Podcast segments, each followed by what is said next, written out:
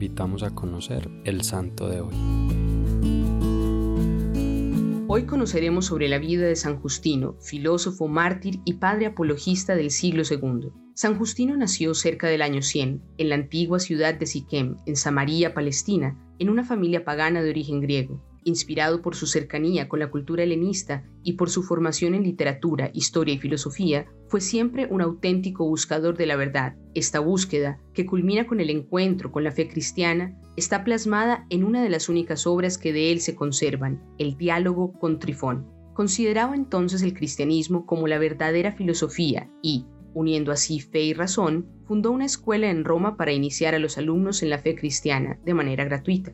Como consecuencia de esto y de sus obras de apologética, en las que refutaba las acusaciones contra los cristianos, defendía la fe católica y explicaba elementos esenciales de la doctrina de la Iglesia, ganó muchos enemigos, uno de los cuales lo denunció, consiguiendo que fuera arrestado y posteriormente decapitado al negarse a renunciar a su fe. Estas palabras suyas constan en las actas que se conservan de su martirio.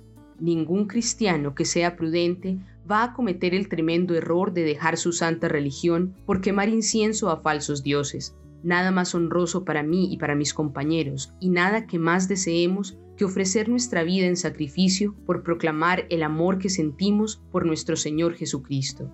Esto ocurrió alrededor del año 165, en el tiempo del emperador Marco Aurelio.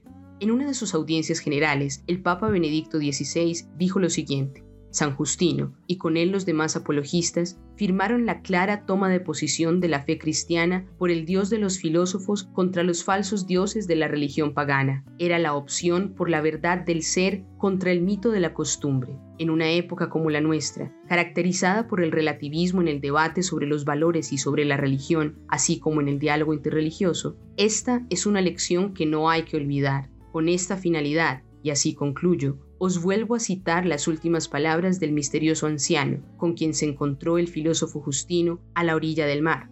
Tú reza ante todo para que se te abran las puertas de la luz, pues nadie puede ver ni comprender si Dios y su Cristo no le conceden comprender. Que nuestra tarea hoy sea rezar para que podamos ver, para que se nos abran las puertas de la luz del Espíritu Santo e identifiquemos, para desterrarlos, los ídolos o falsos dioses a los que les estamos quemando incienso y que están ocupando en nuestro corazón el lugar que debería estar reservado para Dios. Concluyamos con esta oración litúrgica. Dios nuestro, que enseñaste a San Justino a descubrir en la locura de la cruz la incomparable sabiduría de Jesucristo, concédenos, por la intercesión de este mártir, la gracia de alejar los errores que nos cercan y de mantenernos siempre firmes en la fe. Amén.